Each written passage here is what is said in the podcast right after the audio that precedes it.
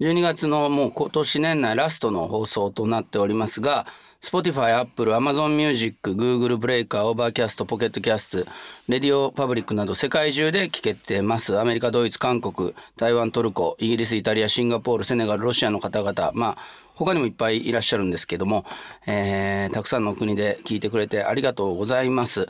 以前までのゴータンポッドキャストは Spotify のみで配信中でしたが、ポッドキャストクラブはあのいろんなところで聞けますし、Amazon も応援してくれております。出演したアーティストのプレイリストは Spotify で更新してます。感想はハッシュタグゴータンポッドキャストで受付してます。ということで、今日はあの2020年のエンタメについて振り返るという回で、ゲストには数字を持っていることで、えー、名を知られる宇野 宇野これまささん。はい、えー、映画音楽ジャーナリストの宇野これまさです。あよろしくお願いします。あの久しぶりにね会えて嬉しいですけども、はい、であとはキムスハンさん。この方はもう僕一番最近会ってる人かもしれないんですけど新潮社の編集者ですね。キム・スファンさんよろしくお願いします。よろしくお願いします。新潮社で編集をしてますキムです。よろしくお願いします。キムさんあのさっきねキム・スハンさんだって僕ずっと言ってたんですけど実はスファンが正しいっていう。そうですね。あの韓国の、えー、きっちりとした正式なアルファベット表記をするとキム・スハンじゃなくてキム・スファン。へなんかその方がちょっとかっこいいかもしれない、ね、スファンなんかねスファンとなんかバンド名みたいでね。スフィアンスフィアンスティーブンスみたいな。はい。あのまあキムさんはねもう本当にいろいろあのいろんな仕事も含めてね仲良くさせてもらったんですけど、まあ、去年の今頃っていうとまさに 2010s を。そうですね。2010s の後書きがようやく田中さんが書いたくらいな感じですね本当にだから 今年のに、えっと、ね、宇野、えー、これまささんと田中総一郎さん 2010s が、えー、発売になったのは今年2020年の1月の下旬で、うん。はいはい、つまり去年の今頃2019年の年末はその追い込みで本当にそうでしたね、えー、大変でした、ね、なんかものすごい嘆いてましたもんね。嘆いてた。あれ11月ぐらいですか？あれってことは？あのツイートは。11月ぐらいにやっと出るってことになって12月はやれじゃあ、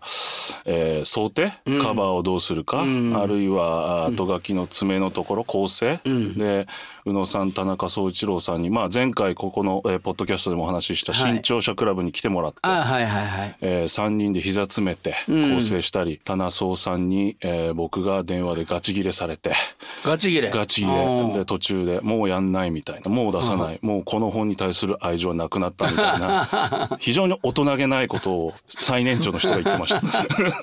この本に対する愛情割とあるでしょ今は。ある。ある。けどそういうこと言うんですよねあの人はなんか。いやけど僕あの1年に1冊本は出したいなと思ってて、で「2010s」はそういうね棚荘さんとやったことによってですね、うん、年越しちゃったんで予定よりも、はいはい。はい、本当は2019年中に出そうと思ったの、はいはい、だけど結果2020年にだから1冊出たから、うんあの逆にあの今ちょっとそうそう。今年はそれ以外は出してないんでだからまあ2021年中には一冊出そうという、うん、まあ今動いてますけども、あのその時にあの数ヶ月遅れちゃったせいで、うん、あの気持ち的にまあそのくらいノルマを課さないとなかなか書かないので日々忙しいから。確かに確かに、うん、いやでもね僕も全然あの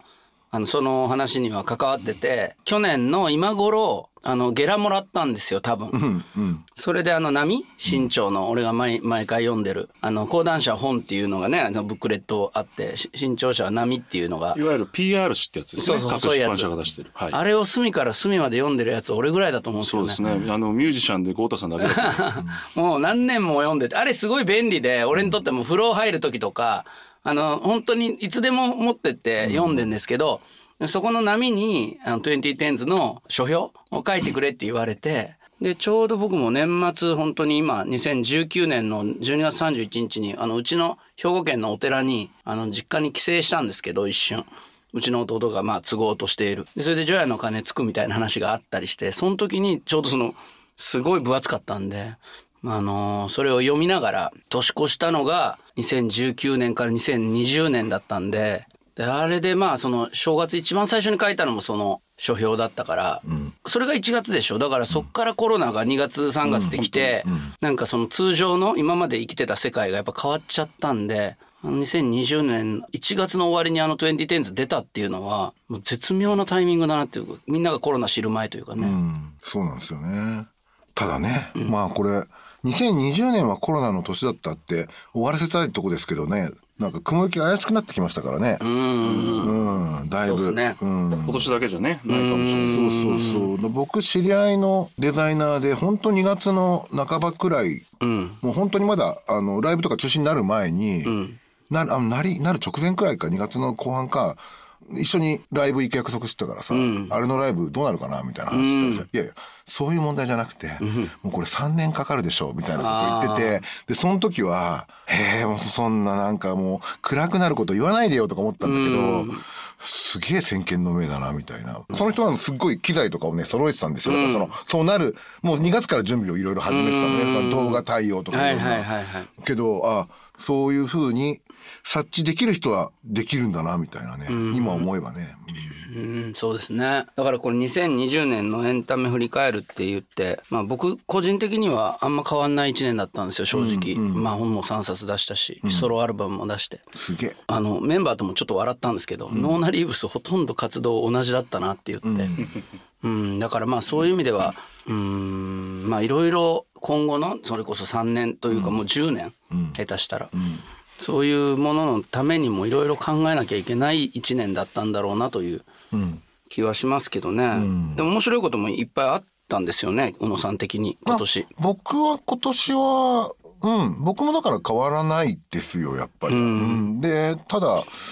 変わってく様子をやっぱり見て。まあ音楽ももちろんそうなんですけども映画は本当にこれ変わるので、うんうん、であとまあほら海外のポップカルチャーを一応まあ、えー、自分のテリトリーにしてると、うんうん、本当に変わるわけなんですが、うんうん、映画に関しては。ただ、うん、日本は日本でまた別の変わり方をするんだけども、うん、そういう意味ではね、2010s ってやっぱそのすごくその日本の海外のポップカルチャーの需要のされ方が、やっぱり非常にどっかで、えー、止まってしまったっていうことを訴える本だったんですけども、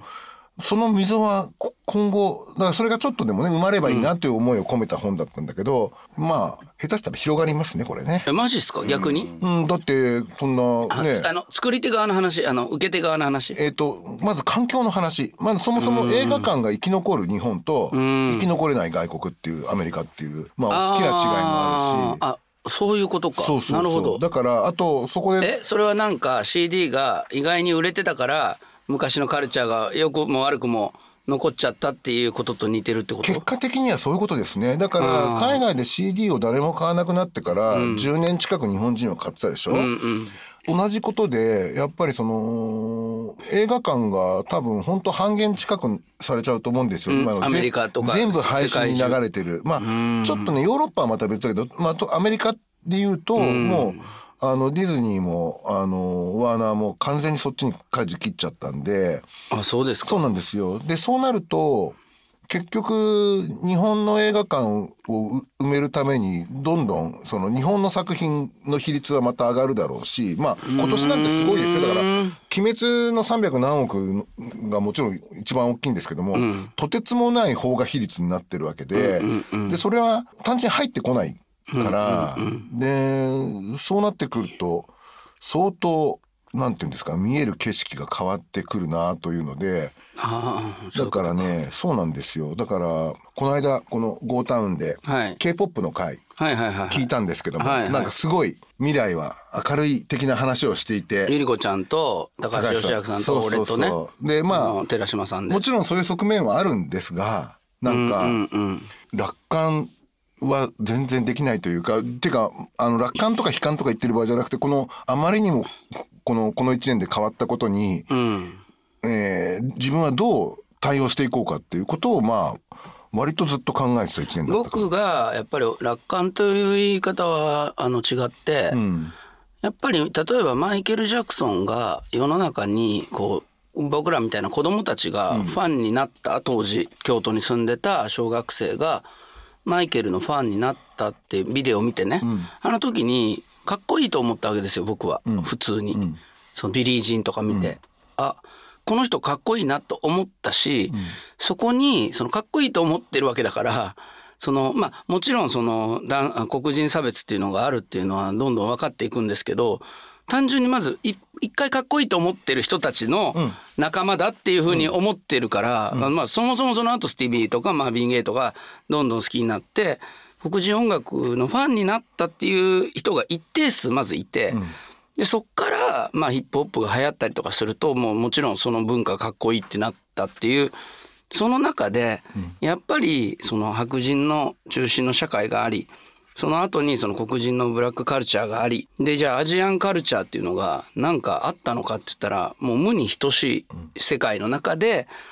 まあ BTS も含めあの少しでもそこであ子供たちがかっこいいと思っている事実はブラックピンクにせよ。あのそれは本当の楽観じゃなくて事実だからこの何年間も SNS で1位になってて、だから別にそのあアジア人ってかっこいいんだなって。まあ韓国人でもいいですわ、かっこいいんだなって。心から一回思ったあの世代がいるっていうことは絶対まあマイケルが変わとかプリンスが世界変えたようにまた10年後20年後になった時にアジア人の有名人知らない顔知らないっていう人がほとんどだった中に、うん、そういう層が一定数ポップミュージックの中でできるっていうことはもう楽観ってもし言われたら楽観以外の何者でもないけどそれってすごい大事なことじゃないかなっていうだけのことですあの曲いいなっていうことだけなので。K-POP がこれからあの世界中に広がってっていう意味ではなくてアジア人があれだけアイドルになるっていうことの重大さってまあブルーノ・マーズなんかもねそういう意味ではこう順序だってきたとは思うんですけどすごいことなんだなって俺はまあ単純に思った。いやあの全然僕もそこは同じなんですよ。楽観してるんですよ、うん、そこは。うん、ただそのそれって長期的なあの視野じゃないですか。うんうんうん、で一方でこの23年って考えた時の、うん、なんだろうこのとんでもない荒波。まあおかげさまでその今のところ経済的なダメージとかは食らってないんですけども、うんうん、このこの23年の荒波とあとこれによって変わってしまうその短期的なビジョンにおいては、なかなかハードだぞという、ハードっていうか、もう本当に景色が変わるぞっていうのを、今、うん、考えてる感じで、長期的には僕も本当にそそう思ってますよ。その、それこそね、あの K-POP だけじゃなくて本当に大坂なおみさんみたいなさ、そのスターっていうのはさ、やっぱりその観測する範囲でやっぱり世代によって受け止め方が違う部分も結構大きいから、だからそれをなんかやっぱりその僕はいろんな意味で若い世代に託したいと思ってるし、まあこの間のナイキの CM とかも全部そうですけど、なんか起きてるのってやっぱね僕らはもうおじさんだけども上の世代がごちゃごちゃ言ってるだけなんじゃないっていう感じがすごいしてるので。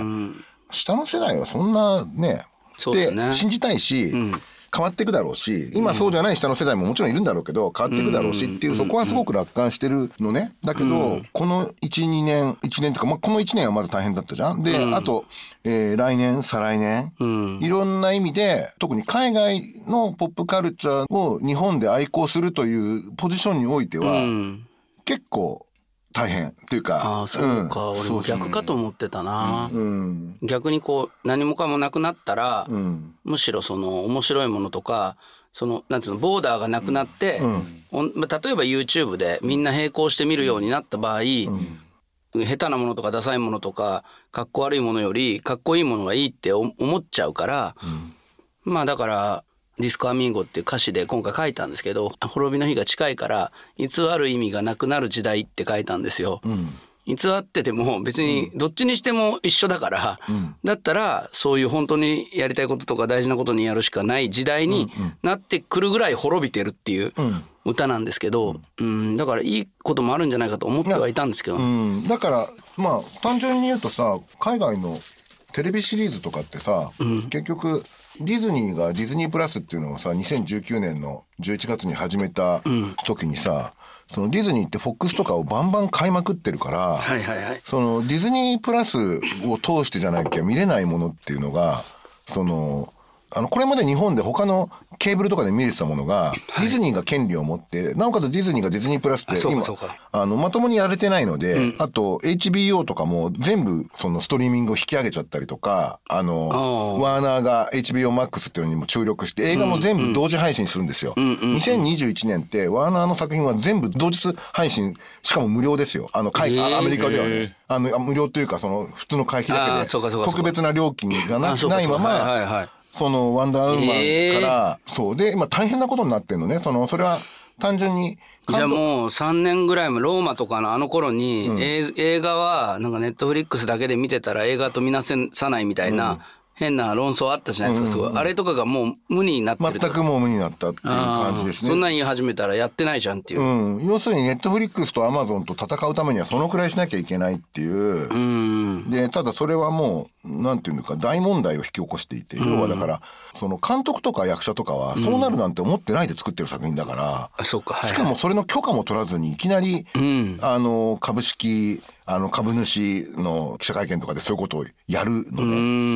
ん。でだから単純に日本でその視聴環境自体が1年悪くなるんですよ。うん。で今年は本当はビリー・アイリッシュが何万人もの前でやってそうですね。でか。ポストマローンがスーパーソニックのトリをやってっていうような、えーその単純に海外僕も別にロックフェスとかどうでもいいんだけど正直言うと、その中身は別として、ななあのえー、とせっかくそのフェスとかそういう海外のアーティストとかで10代後半とか20代半ばの本当の同時代のスーパースターが、数万人単位のところでやる機会みたいなものが失われたことって結構でかいと思ってて。そうですね。そうなんですよ。だから、そうなると、さん言うように、なんか一回更地になって新しいものが生まれるのは楽しみなんだけど、あの、まあ、それ、そうなっちゃうなっていう、なんか、うん、そっか、さな。ら、さら地になる、なってくなっていう感じはちょっとある。さっきのね配信で言うと、宇野さんがよくツイートでも言ってるそのディズニープラスあるじゃないですか。でディズニープラスも、えっとまあ、今マーベルとか「スター・ウォーズの」あーマンダロリアン」とかやってるじゃないですか。でよく宇野さんが言うのは早く日本も本当のディズニープラスにしてくれ、その本当のってどういうところが違うんですか？えっ、と、全部違うんですよ。要するに、と、あれって、そのディズニーデラックスっていう、えー携帯キャリア向けのサービスを、ドコモとディズニーがやってて、はいはいはい。で、本来ディズニープラスっていうのは、えっ、と、来年2021年くらいに入るんじゃないかって言われてたんですよ。ただ、ディズニーが、ムーランのタイミングで、劇場、罠よりひどいのはディズニーはもう劇場で公開しないんですよ。えーあの、いや、あの、こ2020年はね、しなかったのね。で、まあ、2021年は多分、ううまくいけばブラックウィドウくらいからするんだろうけど、5月かな。だけど、まあ、まあ、だから1年以上劇場公開をしないで新作を流すってなった時に、その、その、もともとドコモの携帯キャリア向けのプラットフォームを、名前だけ変えて、で、そこでムーランを流すために。だからあれはもう完全な、なんていうんですか。あの、見切り発車で、まあ簡単に言うと、えー画質も、えー音質も、全然ダメ。ダメ。うん。えっ、と、で要するにだから、えっ、と、ウルトラ HD ではないし、ドルビーサラウンドではないし、プラスハミルトンっていうあの、はいはい。はい黒人のミはいはいはいはい。ュージカル、はいあの、アメリカの建国史を黒人がやあれとか、えっ、と、字幕もないみたいな。ああ。けど本国からのプレッシャーであれはもうあのー今年のディズニープラスの向こうで言うと最大のキラーコンテンツだったんで、やれって言われてやってるだけ。何何ですかそれみたいな。みたいな。だからでだからまだ要するにその業態としてもディズニーの映画部門よりもディズニープラスの方がでっかくなってんだけど日本にはその人がいそのその担当者もいないから。うん。まあだからそれはさすがにディズニーくらいになるとね12年でちゃんと再編成されていくと思うんだけどまあ本当にアメリカに振り回されてるしもっと言うんだったらアメリカのえー株主資本家に振り回されてるし。えーみんなワーナーに怒ってるというよりはワーナーの株主が AT,、AT&T っていうアメリカの携帯キャリアではい要はアメリカでもやっぱりその携帯キャリアの都合で HBO Max に注力することになっちゃってだから映画監督とかめちゃめちゃ怒ってますよ今。うん。だから、うん、そうなんですよね。ただそれがあんまりそ。れはどう映画監督はどうして欲しかったんですか？このコロナ禍で、えっとそのよ怒ってんだったらまず自分は、その、同日に、あの、配信されるなんて話を、はの映画のために作ってないし、えーするんだったらまず連絡話をしろと。連絡すべきだし、そもそも海外の監督とかスター、や俳優っていうのは、えー興行収入の、えーパーセンテージでロイヤリティがあるんですよ。うん映画のそう。だからその、ギャラがね。で、ワーナーは一応劇場で公開するんだけども、配信と同時にやったら、興行収入なんて半分以下になるに決まってるじゃん。したらそもそもの契約が何これみたいな話になるわけですよ。興行収入のパーセンテージでもらえるはずの額が全然違ってきちゃうじゃん。だからもう全てにおいてありえないって、まあクリストフォー・ノーランとかドニ・ビルヌーブみたいな監督がガチ切れしてて、でどうなるか分かりません。うん。だから出版だとあれですよね。電子書籍と紙があって、えー紙の印税でしか契約がない、で紙が出せなくなって、今度が電子メインになりますよって時あーに、まあ電子の印税載ってませんよ。まあ実際そんなことないんですけど、そんなことですよね。簡単に。もあるし、あとアメリカに至っては、そう、だからもう、あの、本屋さんが開いてないみたいなね。その、なんか、うん。そう、だまあから。ねでも本屋さんが開いてないのは誰のあれですもんね。もともとのこのウイルスというかこれどう捉えるかっていう話だしね。そう、だからまあ、なんかその、神を信じるか信じないかみたいな話になっちゃうけど、そもそもこのウイルスっていうものに何か意味がね、うん。あるのかみたいないやさ。俺もそう思いますけどね。そうね、そう思わざるを得ないし、何それ？っていうね。いや本当ね小児科とか今全然子供いないって言ってね。そうなんだよね。病気の子供がいないって言ってまいや、した。よあとそうそうそう。出生率がさ、そうそうそう。とてつもなく今年子供が少ないっていうさ。あマジっすか？そうなんだから、もうその学年だけ極端にえ子供の少ない。日の上馬馬的なやつになっちゃうかもしれない。もともと少なかったのにね。そう。でこれが俺逆になんかほらあの、ね。て停電の日は子供が生まれるみたいな。そうそうそうそうああいうのはあんのかなってちょっと思ったんですけどね。そうじゃないんだ。そもそもね、やっぱ出会い自体も限られるだろうし、だからその確実にこれは来年にも影響するじゃん。だから、最悪だな。それ最悪。子そう供が生まれないの最悪ですね。そうなんか二年ね。だって手前の話じゃないですかだって男女が出会わなければ一応子供できないわけですから、そこからも話もあるじゃないですか。そうそう。あとやっぱりね、産婦人科とかに通うのが怖いから、ちょっと、えー避妊ちゃんとしようみたいなさ、そういう動きもあるのかもしれないし、そうか。だから、まあね。人類史の中の、まあ歴史の中にまさに生きてるんだけども、まだまだ全然渦中だから、総括もできないし。なんかこ。の人間ってこう命の危機を感じたらめちゃくちゃね、そういう、あの生き延びようとして、ねあの戦争から帰ってきたらめっちゃ子供生まれたみたいな、いやだから、ね、そういうのかとちょっと思ってたんですけどね、まあ、知ら分かんなかったけど。文化エンタメもねやっぱりその敗戦後の復興期にものすごく邦画なんてね、まあ、日本映画なんてすごく、えー充実してたっていうともあるわけだから割とその文化エンタメはそういう逆まで逆境の時に何クソっていうといい作品ができるなんていうのは今までまことしやかに言われてたと思いますけどちょっとそれはまた違いますね。いやでもね僕はやっぱど、まあ、結局田中さんとか宇野さんと違って作り手というかね、やっぱりそのミュージシャンなんでだから全然楽観してんのかもしれないむしろ。なんか僕は余分なもの省けていいじゃんっていう、まあその今言われてあそっかと思ったけど、やっぱりそれ僕の全部の生活の中の7割ぐらいはやっぱ作ることに、あのしてるから。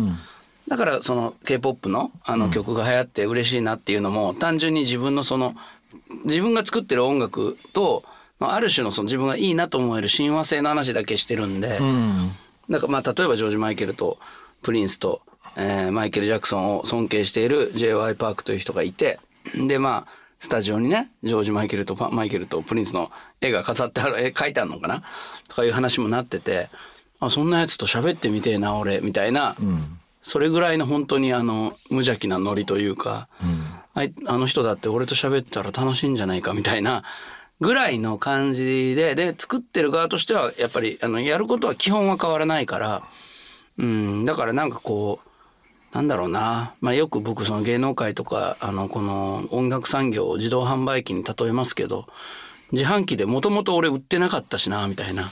別に普通に俺ジュース売ってたけど買いに来る人もいるし。ね、なんか自販機なくなって嫌なこともあるかもしれないけど買い手としてね面倒くさいこと。はでもなんかまあいらない自販機もあったんじゃねえかぐらいに思ってたけど。いや、けどそれは僕も思いますよ。うん。やっぱりその、なんだろう、業界が縮小するのは悪いことばかりじゃなくて、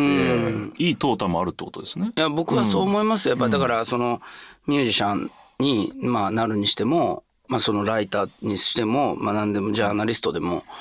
やっぱちょっと厳しいかもしれないけどここでどういうことやるかとか、まあ、別に何もしないっていうのも一つの選択だけどこの23年をどういうふうにサバイブしたり、そのこうゆ揺らめいていくかっていうことが実力というか、そのまあ才能の見せ所だから、まあだから本当に編集者の立場としてお二人と、まあ今年もねあの定期的にお会いしたりお話ししてましたけど、本当に二人とも何もへこんでなかったですよね。量も質も、いや、えー、まあ経済的なものも含めてでしょういやもう仕事は本当にいっぱい来るようになりましたねむしろ。うん、まあそうですね。でもまああのちょっと話がちょっと変わりますけど今年あの秋にあの唯一旅行的なことしたのが、キムさんと一緒に錦織一清さんの舞台を松山に見に行ったっていう。あ松山まで行ったんだ。はい。愛媛愛媛県のですね。あじゃあ道後温泉とかも行って。それは行かなかったですね。さすがに？だけどあれだけですよ僕本当にまああの錦織さんの舞台が見たいって俺が思って。うんうんでキムさんあの俺のぶやった「ジャムタウン」って一緒に錦織さんやってた舞台とか、うん、あと「応援屋」っていう ABCG のあのジャニーズの舞台とか、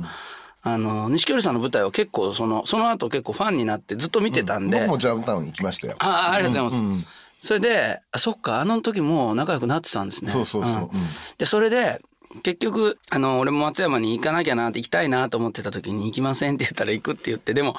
あんな楽しいことなかったですね。今年の中でもまあなんかもう本当一緒に飛行機乗って、うん、まあでもまああったのか。宇野さんは結構大阪行ったりしてましたもんね、うんうん、だって九州あのあそうそうそう。あれありました。あれ九州ツアー。3月ぐらいか、うん、3月ですね。本当にだからコロナギリギリのタイミングで、いやけどだって見るだけは楽しいっすよね。いや見るだけ楽しい。なやることもなかったし。そうですね。僕今日地方でお会いしたのこの2人だけですね。そういう意味では。いやそれで行ったらあのねお祭りしてたんですよね。そうですね。お祭りの超縮小版、うん、なんかあの、えー、大街道っていう一番の松山のお城のアーケードで、うん、そこで喧嘩みこしみたいな、うん、なんかちょっとその固有名詞忘れちゃいましたけど松山伝統的な行事でいきなりねお昼ついて食べて出たらなんかやっててコロナ禍の中でやってましたね。だからあれ相当珍しいタイミングでその本当はやっちゃいけないけど形だけやろうって言ってみんなやりたいから。あのなんかおみこしを一瞬だけデモンストレーションで何分間かだけやってたんですよ。俺ら全然知らずに歩いて行ったらもうおみこしで祭りやっててなんかすっごいその今までそういうの今年全然見てなかったからうわーと思ってであのその現地の人に「このお祭り今日あるんですか?」って言ったら「あそこで本当5分ぐらいやってただけです」って言って、それに遭遇できたんですよね。それでだからまあ一番主目的は錦織さんが演出をする坊ちゃん劇場の舞台を見ることですけど、うん、松山に豪太さんといったら2つだけぜひ、うん、あのお連れしたいところがあって、うんうん、1つは松山市にある伊丹十三記念館、うん、これだからもう十何年だったのかな。息子さんがやられてるんだよね。あのちょっと関わってます。でも館長は一応宮本信子さんで。館長は宮本さん、はい、で、なぜ松山かっていうと伊丹十三さんは、えー、と京都生まれだったと思うんですけど、途中、まあ、お父さんもちろん万作さん、あの映画監督の、で、えー、松山に戦争中かな。でえっ、と中学か高校松山で過ごすんですよ、で、えー、その時の同級生が大江健三郎、で、えー、大江健三郎はその、えー、同級生だった伊丹十三をモデルにした、まあ、ちょっとタッチーな小説を書いたりしてるんですけど で、まあ、松山第二の故郷であると。でかつ伊丹映画の一連の、えー、お葬式の時にスポンサードとしてプロデューサーで入ったのが、うん、松山の名家の一六タルト、あのカステラにあのあんこが入って、で、まえー、っと伊丹さんも CM 出たりしてるんですよ。その社長がいるっていうのもあるから、えー、その社長一六タルトも地元の名士ですよ。でその、えー、土地のところに記念館が建ったのが17年前。でなぜ豪太さんを連れしたいかと思ったら伊丹さんのそこの記念館は特に伊丹十三の十の顔っていう展示の仕方、つまりいろんな顔があった、うん、えー、13の顔じゃなかった十三です。13その通りですよね。十三で十三に決まった、だからエッセイスト物書きであり、うん、で音楽も愛好してバイオリン弾いてる写真ありましたよね、うん、でもちろん映画も撮ってる。あるいは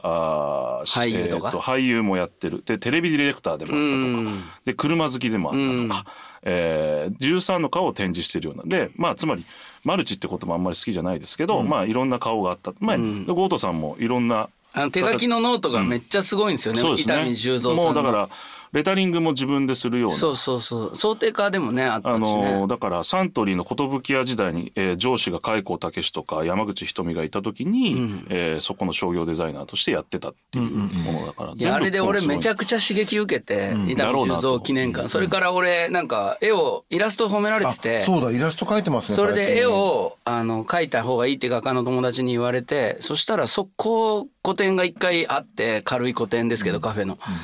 今度あのチャーベ君のあの松田学次さんのキットギャラリーで1月の末に本格個展やるんですよ。へー。で今すごいあのいろんなミュージシャンの絵とか描いてて、であれもだからやっぱ伊丹十三さんの言って、まあ、その今後の10年間のその自分の、まあ、ミュージシャンアーティストとしてのあの活動の中でこれだけっていうふうに決めない方がまあ自分には向いてんのかなって思って伊丹十三さん見て本当あのノート見たらあれ？と思って遠くから見たら俺のノートみたいだなって近づいていったらあって。とかだからすごいあそこでも本買ったりしてでもあの感じがコロナ後のそのサバイバルの中でやってみるっていうねなんかできそうなことがあってみんないいよって言ったら。それはすごいあの今年の発見の一つあれあ松山行ってよかったなって思ってますね。うんえあともう一個は？もう一個はあの松山夜の街も充実してて、四国で一番楽しいんですけどそこで、えー、60, 周60年やっている老舗のバーがあって「つゆ口」って言うんですけど、つゆはあの飴飴冠の路上の路ですよね。はいはい。はいつゆの、えー口。マウスの口の。でそこはだから松山私だから45回目ですけど必ず行っててそこも絶対豪太さんとにかく伝統が好きな人なん。で、モータウンから伝統好き。なんだか伝統好きだから絶対好きだろうと思って。伝統好きようです。はい。あの絶対お連れしたいと、まあそこも良かったですよね、はいめちゃくちゃ。あの80歳超えるマスターとね、あのー奥さんがあの本当に名前とかも覚えてね簡単。リリー・フランキさんもああそうですね。り、いろいろねあのそれであの後そのノーナのファンかなんかが行ったらゴータゴータゴータちゃんとか言ってすごい一回来てあの覚えててくれすごい喜んでくれたみたいで。だからそういう喜びがちょっと今なんつうの今年かなり削られてまあミューミュージシャンだと結構ツアーとか行くと大体そういう北海道の行きつけのソウルバーとか、それがなんか1ヶ月か2ヶ月に1回ぐらいは順繰り回って今までき来たんですけどそこがすごいあのカットされた1年だったから、まあ、あのヒムさんと行った松山はすごい楽しかったなっていう。ちょっと聞くの怖いですけど宇野さんは痛み映画って微妙ですか？いやえっ、とねだから伊丹さんのえっ、とコラムとかはもちろん読んでますよ、女たちとかね、もちろん。で大好きですけども映画はあまりにもリアルタイムでだからもう本当にデビューした時から知ってるんでそのだんだんと作品がえー、なんだろう。自分が自分の映画リテラシーがもう一番伸び盛りなんですよ。小学生5、6年生から知識も入ってきて大学生くらいの間だから、伊丹さんの。わかりますわかります。だから、お葬式は僕、本当に封切りで行ってて、面白いなと思って見てるんだけど、子供でですよね。そうそうそう。そのくらいやっぱ話題になったんで、けど、やっぱりマルサとか、あの、タンポポとかははい、評価されてる作品も、その、なんていうの？いい伊丹さんの作品がダメになってるというよりも、僕のリテラシーが上がりすぎちゃって、あなんだ、ダメだな、みたいな。あそう。あそうそうそう。で、まあちょっとね、悲劇的な終わり方もされたんで、はい人生としては。はい。だから、あのーいや、もうけどリスペクトはあるけども、やっぱりだからお父様のはい。仕事とかも知るにつけ、お父さんがあれでどうしてこれだったの？みたいな、だから常に気になる存在ではあるのと、あと、ね、これがたまにちょっと話してます。僕、ほら、卒論ボリス・ビアンで書いてるんで、まあ、あれ、ボリス・ビアンこと、その、なんていうか、いわゆる元祖マルチみたいな人でね、あの、やっぱり、その、ゴータさんと同じなのは、その、マルチの中にミュージシャン入ってる人はかっこいいんですよ、やっぱり。あの、やっぱペット吹けるってすごいんで、ああなるほど、うん、でだからあのーまあもちろん映画監督ってももう相当かっこいいけども、マルチの中に。だってマルチだってね、なんか何でもできますって何でもが結構重要じゃないですか、幅が。まあそっか。そうそうそう。だから今話聞いててまあだからそういうなんかもともとやっぱりその若い頃ってその自分にまだいろんな可能性があると思っていたい時だから、そういう時に学生の時とかに、ん。やっぱ、ボリス・ビアンとかにすごくハマった。なんだ俺マイルス・デイビスとこんな仲いいのみたいな。え、なになに黒人の名前で小説書いてんのみたいな。とか、そういうのにやっぱ近いものはあるけど、やっぱ伊谷さんはそういう意味では、映画をあまりにもリアルタイムで見たから、その映画監督としての評価っていうのは、えーはっきり言うとない。なるほど、うん、ただ評価してる人いるよね。うん、やっぱりそれはなんかあの人の選んだスタイルが合わなかったんだと思う。だからその記念館もそうです。まあ伊丹さんのキャリアとしてもいろいろやったけど最後映画監督をやるためのキャリアだった、でそれを全部ぶち込んだ映画監督、でそれでまああの記念館にも、えー予告編のダイジェストあったじゃないですか、はいはい。あれも全部自分で作って、映画の宣伝の仕方その功罪はあるとは思うんですけど、で例えば今まあ宇野さんとか好きじゃない？テレビで映画の宣伝でいろんなジャックするじゃないですか、ああいうの初めてやったのも伊丹さんそうなんあですよね。そうなんや。そう。いや僕はだからその本当もうちょっと宇野さんより年下で俺が超,、超覚えてんのはあの VHS でお葬式をおかんが借りてきたんですよ。で家族で見ようって言ったらあれなんか裸のシーンがあるあるあるあるそうそうその時にあんたら見たらいけないから出てちょっと隠れといてって言っあのて。ね、も森の奥で山崎努が不倫してる女が来ちゃうんですよ。で奥の森の家の奥に連れてって、まあ、ファックするわけですよ。そうそうそうそういやそれをだからその家族で見ようとしてたらおかんがあの子供はちょっと一瞬これやばいから隠れろって言われてほんでまた戻っておいでって言われてなんか見たようなぐらいのレベルで。小学生じゃない中2だわ。84年だから僕ね。だからあじゃあ俺が小6小5だ。そうそうそうだから私さらにお二人ちょっと下なので、やっぱり映画館で見るのはだいぶ後で、やっぱり 8, 8 チャンネルの9時からの、えー映画やるところでやるわけですよね。で当時そんなカットだからタンポポも女体盛りのシーンとかあるじゃないですか。あああるかあの際どさをこう気まずく見るみたいないうのはありますね。あの辺のだからその「マルサの女」とかいやだから僕も結局映画を今の目で見見返してなくてあのその辺のタンポポとかそういうのはもちろん見ましたけどなんかあのー今見たらどう思うんだろうなって思いながらまあ2ヶ月経ってたんで、まあ、1本ぐらいは見たいですけどねうんでもなんかあの今あの俺テーブルの横に自分の仕事場のテーブルの横に伊丹さんのあの買ってきた写真貼ってて結構なんか、あのーまあそういう意味ではあのねすごい人だなという気持ちは本とかは読んでるんで。まあけどニヒリストですよねニヒリストですよ。で、一方で、ものすごくだから映画に関しても、その、自分が一本目お葬式撮る前はフィルムセンター足しげく通って、蓮見茂彦と交流して対談したりとかも、いわゆるシネフィルの動きをしてて、で、でもやるのはエンターテインメントで、かつ社会派のコメンタリーも載せるような、あれだったじゃないですか。みえー、マルサも民放も。だから、なんかもう内面が何重にも複雑骨折してる人だなやっと思いますぱでもななんだろう。本当にでも結局そのお金の面は分かんないけどお坊ちゃんの二世っぽいところがあったってことですか？最終的なその爪っていう意味では。だからそのいいとこまで。リアルタイムじゃないですけど80年代一時期、えーモノンクルっていう雑誌精神分析についての雑誌をやったぐらいですから、で岸田修物草精神分析の岸田修とお懇意にしてたぐらいですから、なんかやっぱりナイーブさがあったんだと思います。はうん。まあでも単純にあの記念館行ったらまあ素敵だなって俺も思ったし、うんい、ちょっと加藤和彦ともダブルというああまあそうかもしれないですよね。おそうなんですよおしゃれ。ね高等趣味はすごく頑固で、えー頑固主定じゃ指定って言ったら失礼だな。あのものすごく、えーセンスがあって、ん本もめっちゃ読んで。そうそうそうそう。うん。でも最後も含めてね。ちょっと貴族的なね。そうですそうです。けどまあ結局だからそれってなんかちょっとソウルレスな感じになっちゃうんですよね。なるほどなるほど。だからそれをなるほど。うんどううんあれするかっていうとこかな。なるほどね。うん。伊丹十三の話になると思わなかった。いやすいません。いやいやいや。ちょっと今年の一つあのキムさんせっかく来てくれたんでね。あの映画なんですけどあの結構今年の映画もあのお二人からこんな映画これ面白かったよっていうのがどれも見てないみたいな話ですけど「はい。鬼滅の刃」と「愛の不時着」は見ましたけど、えっと「シカゴセブン裁判」はい。これこれあの僕年末年始に必ず見ます。これ配信もやってるんですか？いやてか全部ねあのシカゴセブン裁判とマンクはどっちもネットフリックスで。うんマンクね。うん。うん、あと、そうだね、僕が挙げたのその辺、まあけど、あの、僕もね、実は、あの、これ収録の日にち言っちゃっていいよね。20、えっと、1日ですけどね、はい。まだね、あの、年間ベスト10をね、えっと、一応それはギリがあるんで、リアルサウンドで最初に書くんだけども、えっ、ー、とまだ決めてないんだけどこれ下手したら、うん、えー、もう全部配信にしちゃおうかなと思ってる。今年は。うん。今年今年作品数はどうなんですか？結局あんま変わらず激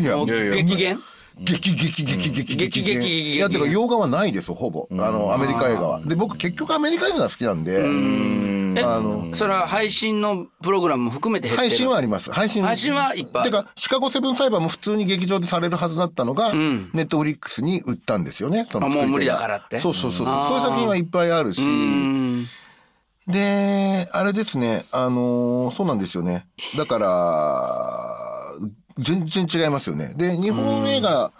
もうはもう結構たくさん見ましたけども、やっぱりその僕見た中で来年に公開延期になりましたっていうやつ、僕まああのすごい早い段階で見させていただいちゃうんで、でまだその段階では公開されるはずだったのが伸びちゃうみたいなので、あのそういう作品でいい作品は何本かあるんだけども、だから2020年に公開されたってなると、なかなかねあのーいやー厳しいですよ。去年だって僕とそれこそあの映画のあの、ワウワウプラストでいつもあまあワウワウプラストって名前がいろいろプラストなんとかって変わって、そこで大体まあこの6年ぐらいですかね。あの年末にその映画のそのプロが集まってで僕がなんかうん司会してベスト10決めるみたいなのをこの56年ずっとやってたんですよね。今年やってたらどうなってただろうね。本当に今年 まあだから本当は天明さんも今日呼びたかったんですけど、あのそのプラストのね、まあメインのあのディレクターですけど本当に今年あのメンバーと集まってまあまあそれこそ配信でもいいからやりたかったけどね今思えば、なんかみんな違う人の意見も聞きたいっていうかね。まあ2020年のアカデミー賞の時点で最もノミネートが多いスタジオって実はもうネットフリックスになってたんですよ。えー。だけどえっ、と4月なのかな？来年のえっ、とアカデミー賞はえーさすがにちょっと期間を延ばしてるんだけど最も多いのはもちろんネットフリックスなんだけど、作品賞ノミネートの半分ネットフリックスになる可能性ある。うわだからもう違うんです。映画の世界はもう。だけどだけど日本はそこまで変わったっていう実感があんまないでしょみんな。うん。あのーでちょっと公開遅れちゃったくらいに思ってるでしょ、だけどもう完全にそこが抜けちゃったんで。ありゃーあのローマどうする問題とかね 3年2年前とかね、言うもうけなんか揉めてたけど何だったんだみたいな。何だったんだ。まあこんなことになっちゃったんで、まあでもどっちかっていうと宇野さんはそっち派でしたよね。いやそうなんですよ。だから僕はどんどんそうやって、あのー整備されるといいなと思ってそれが結局映画の質も上げるっていう。けどただやっぱりね僕映画のそれが最終的な競争原理で映画の質を上げるっていうふうに思ってたんだけども、結局競争も何も相手がいなくなっちゃってた。もう飲み込まれちゃったんでだからまたそれはちょっと複雑気持ちとしては。うん、だってあの時去年のだから12月の十何日ぐらいだったと思うけど僕あの一緒にねまあバラバラで行ったんですけどあの U2 見て、U2 のライブがまあ今思えばもうなんか嘘みたいな話で、本当にあの埼玉スーパーアリーナで2時間ぐらい前から入っててもう超密な状態で俺ステージの結構、ま、前から7列目ぐらいでもう本当の激しいファンと一緒にあの米田さんっていう米田智彦さんってファインダーズの編集長があの世界のファンクラブ入ってるんでって言われて俺そんな好きじゃないのよそんなに。それでもお金あの米田さんに振り込んでだあのものすごい早い番号が変えたっていうから俺そういうの普通に見たいだけなんだけどなと思いながらものすごい大ファンに囲まれて超密な中ででもう水とかも持っていくの忘れてもう最悪やんって思って。で座ってもあのなんつうのフェスの地蔵じゃないけどさあのずっと前で俺なんでこんな U2 に。それで豪太さんがそれをツイートしてて、僕は1時間前くらいに行って、こそんな前いるのみたいな。だけど僕もそれの20列くらい後ろにいて、もうライブが始まる前にさ、あんなぎゅうぎゅうの中でそうそうさ、そうね考えられないいやもうよね。本当にボノとかあのエッジエッジがものすごい目の前で見てほんでまあ映像もすごくてっていうのがまあ12月にあり、そんでその後2日後ぐらいに俺こそこでなんかあれコロナかもしんないと思うぐらいだってか海外の人めんめっちゃ来てたんで。まあ、そもそも U2 が持ってきたのかもしれない。だってほらコロナがね2019年から流行ってたって説あるけど、俺あるあ明らかにあの U2 風邪ひいたんですよ。で俺ライブもあったから最悪だと思って俺の司会あの司会してる時声ガラガラで。それでうわーとか思いながらでもその時もまだね「パラサイト」すら一般の人は見れなくて。年明けですもん。うん。見た人と見てない人がいて、そうそうそう。だからもうねすあのその2019のあのベストの中に「パラサイト」が入んなかったのはまだ公開もされてないし見てないみたいな。だからその変わりようがこの1年でもう激動っすよね。そうそう。だからあれで韓国映画がアカデミー取ってみたいな、あの、まあ、パラサイトもそうだし、まあ、あと、まあ、僕の好きな作品で言うんだったら、クリント・イーストイーストウッドのリチャード・ジュエルとか、はい。大好き、俺もあ見た。と、フォード VS フェラーリとかね。はい。それらは、厳密に言うと、先行公開のパラサイトとか除くと、今年の映画な、2020年の映画なんですよ。日本で公開されたの。はい。はい。けど、もうね、申し訳ないけども、コロナの前に公開された、アメリカでは去年すでに公開されてて、今年に入ってからコロナの前のあの2ヶ月の間に公開された映画は、悪いけど、2020年の映画じゃないです。それはもう2019年にしないと、そもそも2019年の映画なんだから、パラサイトにしても、リチャード・ジュエルにしても。だから、それはね、あの、まあもちろんパラサイトが入るんだったら1位でもいいけど、あの、すごい作品なんでね。ただ、あーまあでもまあ確かにただえもうねやっぱねテンションは全くあの12月のテンションですもんね、1、2月のものっていうのはね、ちょっともう、ごめんなさい、これはもう、でも昨年のものですいやまさに。それはもうそのおっしゃるように昨年のものなんです。にこと日本に公開された2020年のそのコロナになる前は、自分が見たのも結構面白いのいっぱいあって、まさにフォードセフェラーリとかパラサイトとかロングショット、まあそれも去年見ていらっしゃると思いますけど、ジョジョラビット、リチャード・ジェルジ、ナイブス・アウト、ハスラーズ、1917あの第一次大世界大戦。で、えっ、と、ミッドサマー、えーそうだね、ミッドサマーも今年の映画なんだよね。今年。一応ね、日本ではね、ジュディ・レ・ミゼラブル、あのフランスのレ・ミゼラブ。ル。それ何？1月2月で見ていや、たんですか？えっとね、コロナの前、3月ぐらいまで自分が見た映画は、だからすごく面白かったです。今年やばいなっていうので、劇場閉まっちゃって、ストストーンと春で抜けたんですよ。うんだから、まさに、宇野さんおっしゃるように、去年の、えー世界的には去年の映画かもしれないけど、日本で公開された今年の1、1月から3月のすごく面白かったですよ。だから。いやー確かになけどね、本当映画見てると分かるけど、もう戻ることはないんだよ。要するに、まあ、例えばね、ブラックウィドウは、本来ならそのまま流れで4月に公開されるだった4月ですよの。だけど、それが、仮に編集をしなくても、その、そそのままの状態で来年の5月に公開されたとしても、もうそれは違う作品だし、で多分手を入れてると思うし、なおかつマーベルの他の作品の順番とかも全部入れ替わっちゃったから、意味合いも変わってくるし、だからもう、なんだろうな、半年1年遅れるだけがあって、今年の春頃は思ってたけども、全く違う世界になっちゃうんだなって。で、作品の意味もち違ってきちゃうし、まあまあ、あの、公開されたばっかりであんまり言うのもあれなんですけども、もうワンダーウーマン1984とか、あの、もうお話になりません。つまらなすぎて。だからそれはけど、ちょ、ちょっとはかわいそう。そ本来はもっと前に公開されるはずだったあし、もうこの、今のテンションね。このムードの中で公開されても、うん。はいはいってアメリカ大統領選も終わっててさ、うん、だからなんか、うん、そうなんですよ。だから戻るものはないんだよね。やっぱだから確かにな依然性依然性作らなきゃいけないんだよね。新しいあ時代とあれを。うん、そのうんーいや本はどうですかキムさん本はですねまあうんやっぱりそのあえっと映画と同じでやっぱり4月5月は書店さんがあのなかなか開かなかったりしてて大変だったんですよ。でえっと6月から徐々に復活してでまあ言われるようにまあ漫画まで含めればもう鬼滅一色ですけど、映画もそうだよ。鬼滅映画もね、全部そうですよね。で、本当に夏とか秋、9月ぐらいになんとなく、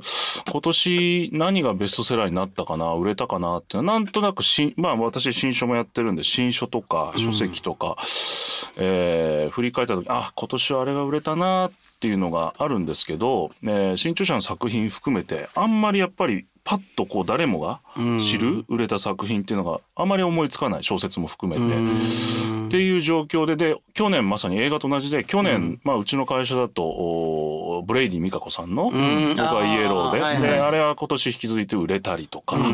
で新書だと「ケーキの切れない非行少年」っていうのはまた今年売れたり。え あれ今年売れてんのまだ？うん、きょあの今年の、えっと新書ベスト1位ですよ。日版かなんかが出してえマジで？そうです。うん。でまあ例えば、えっとえ、あれって去年の本ですよね？去年の本です。去年の本のだ8月ぐらいです。そうですよね。はい。そうですよね。だから、えっと、今年バキッと売れたのがなかなかないし、あ、じゃあ前半何が面白かったなかなって個人的にもそんなになかったまあ例えば新書だと「人申請の資本論」さん集英社新書のものとか、まあ10万部あれは弱のレベルではね。うん。うんありますけど。でもなんか秋口ぐらいになってまああの新潮社の本であれですけどノンフィクションでいくつか、えー個人的には面白いのがあったなと、まあだからその細田正史さはいはいんの買いました。よえー沢村忠に真空を飛ばせた男とか、で出たばっかりの柳沢健さんの武さんの、えー2016年の「週刊文春」ああそれこれはね12月の16日発売だからちょうど先週ですね、発売されたばっかり、まなん。かあちょうどどなんかすごいね。だ誰かの本人にも似てますねタイトルね。そう。あなんかそのちょっと似てます。ね、確かに。まあ僕の本もそもそもあれが何年のでも、あの、何年のシリーズは、でも柳沢さんの方が先輩ですから。そうそうそうだそうか。そうか。1976年のアントニオ猪木だ。あの方と同じ方が書いたんだ。あら、それはそうだ。あそこから始まってる。それはそっちがルーツだ。俺まあもっと言えばね、1900まあ、ピンボールもありますからね。そうですそうです。あのああ村上春樹さん、はい、はい。とかだからちょっとだから後半秋口になって、えー個人的にも面白い。まあ小説は私あんまり読まないんでちょっとわからないですけど、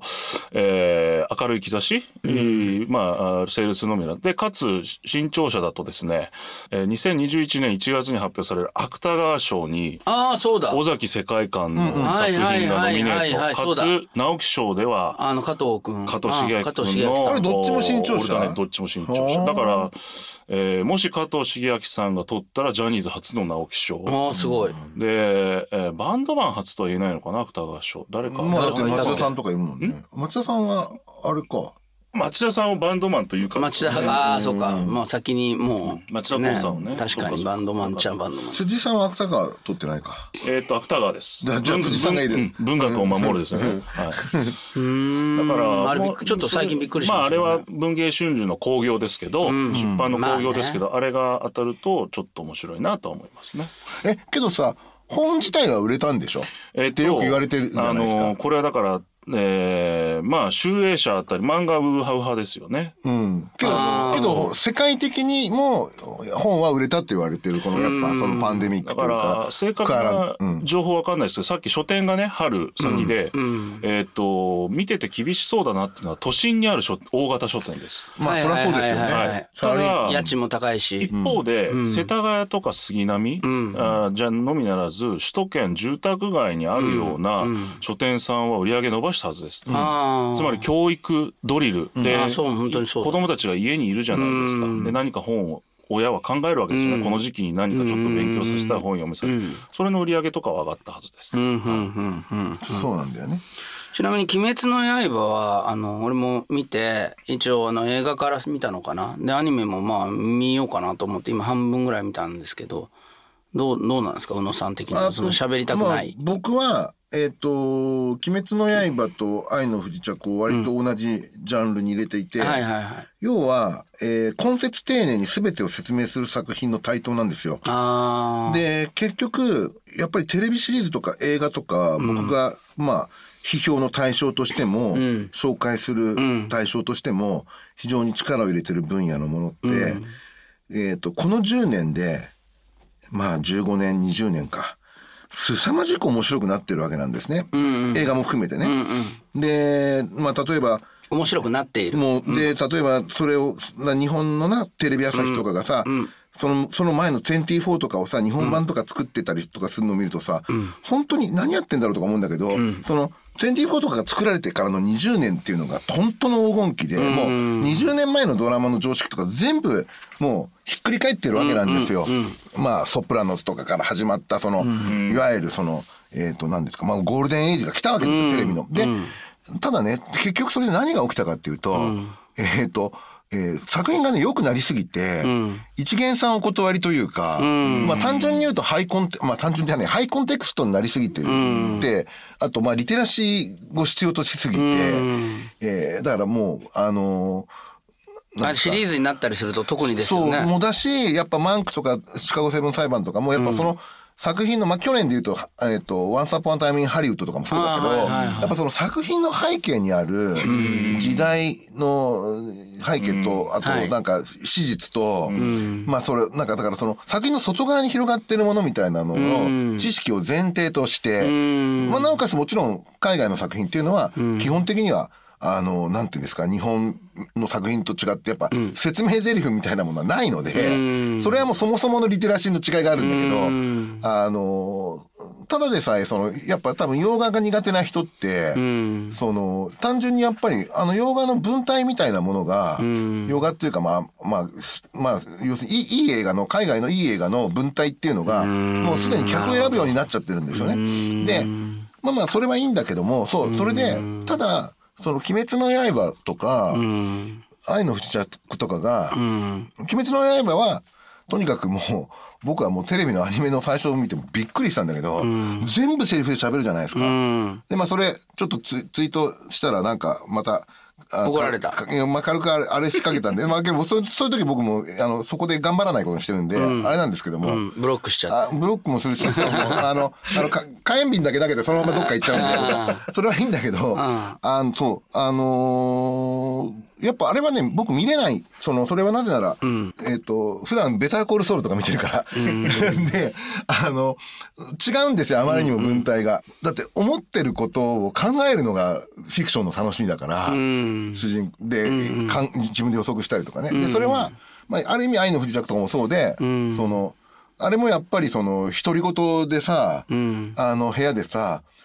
しゃべ、あ喋ったりとか、その、なんて、心の動きとかをナレーションで入れてさ、おも何か思い出したら、思い出した回想シーンが、カットバックで入ってさ、もう絶対に、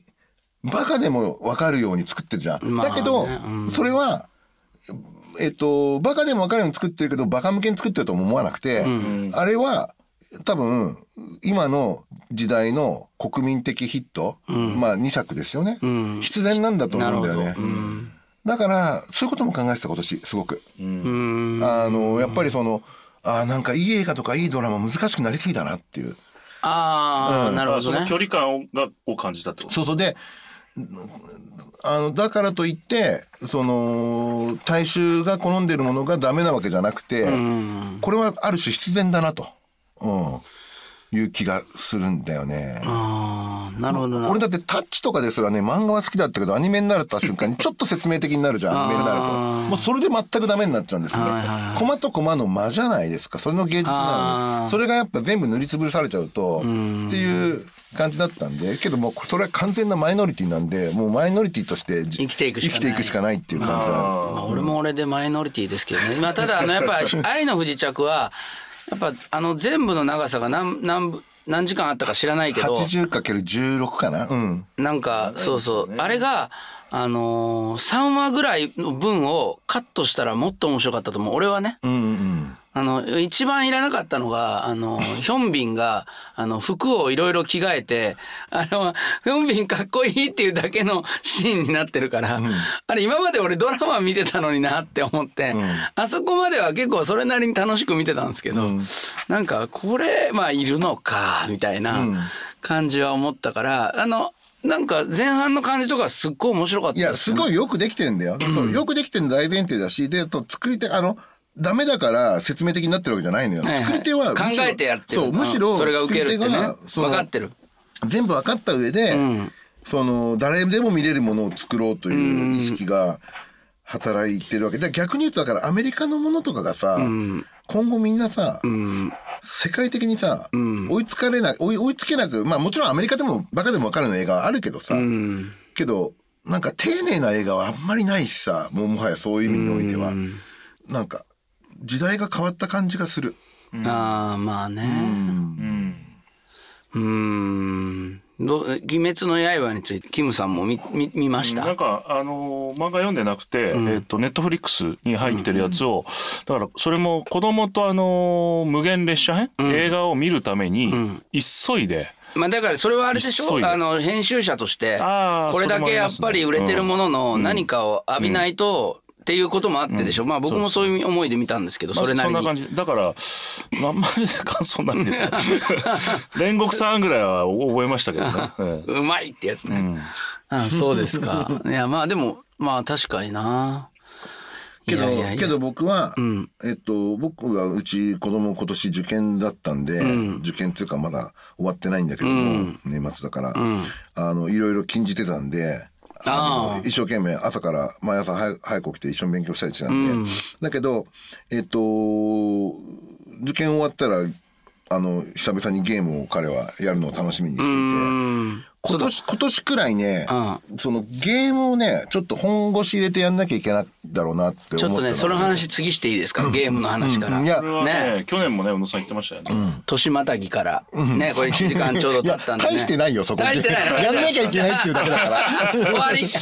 あ まあじゃあ,、あじゃあそれはじゃあそこまで、え言い言い切っちゃってください。もうこの2020年にあ。やっぱゲームねフォートナイトとか。いやいやそうそうやっぱりフォートナイトがああいう形でさやっぱトラビス・スコットとかのうん。別にプラットフォームにあんゲームってプラットフォームになるんだっていうのとあとやっぱりその好きな監督の自作がゲームの映画化がやたら増えた。だからまだ公開されてないんだけども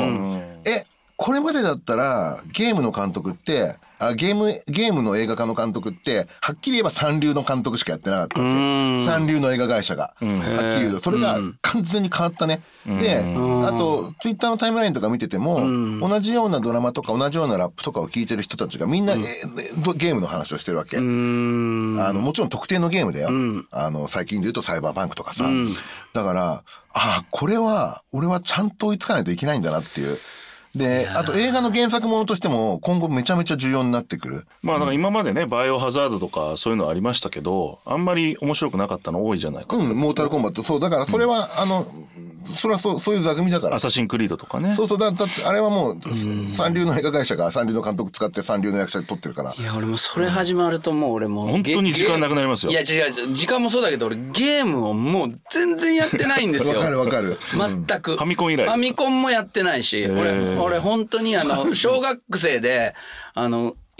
全学年で俺しかファミコン持ってないやついそれなかったんですはあの世代的にドンピシャなはずですからレアですよ。もうもう女の子も全員持ってその、まあ、この話するんですけど、古宮君っていう余計なやつが「お前だけだぞファミコン持ってないの」俺はお金をもらってそれでレコードとかステレオとかマイケルとかプリンス聴いベースとかギター買ってたんですよ、本当に。だから子供の頃からこう機材いっぱいあって、むちゃくちゃそのゲームに3,000円とか2,000円とかを使うのを全部その音楽の、なんかそういうレコーダーとかに費やしてたから、で卓録してたわけいやですよ、ね、だけど本当にだからそのそうそう。ほんでめっちゃ下手だしゲーム。テトリスとかた たまにやって。でもあのあのーそういうのはやりますけどあのあとなんかマック買った時にこうなんつうのつむつむじゃないけどなんかこういうなんつうのあのうさぎとかをこう消していくゲームみたいなのを一瞬やってたことはありますけど。いやだから本当僕も別にゲームをこれからね一生懸命やってねゲームについて語ろうなんて思ってないわけ全く。ただそのやっぱり映画とか音楽とかのポップカルチャーのもともと 2010s で欠けてるものだったの自覚はあったんだけどもいよいよこれは本当にそマこそこのピースがないとあのパネルクイズアタック25の真ん中のパネルが空いてない状態でいろんなものを見なきゃいけないなまあっていう。でもね映画音楽ジャーナリストって、まあさっきの、まあ、伊丹十三の話も無理やりつながるかもしれないけど、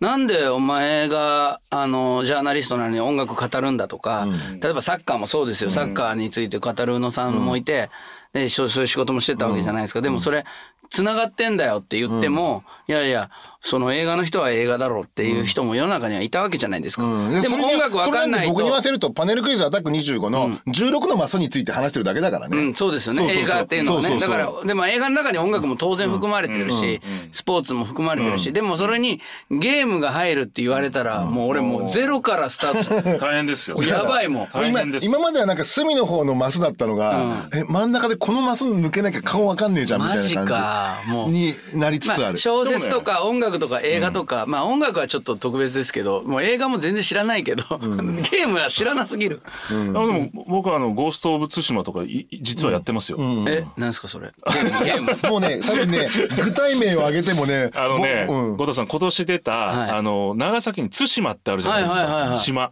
いはい。あのそれこそ韓国と、あれはどこだかな？あ福岡の北かな、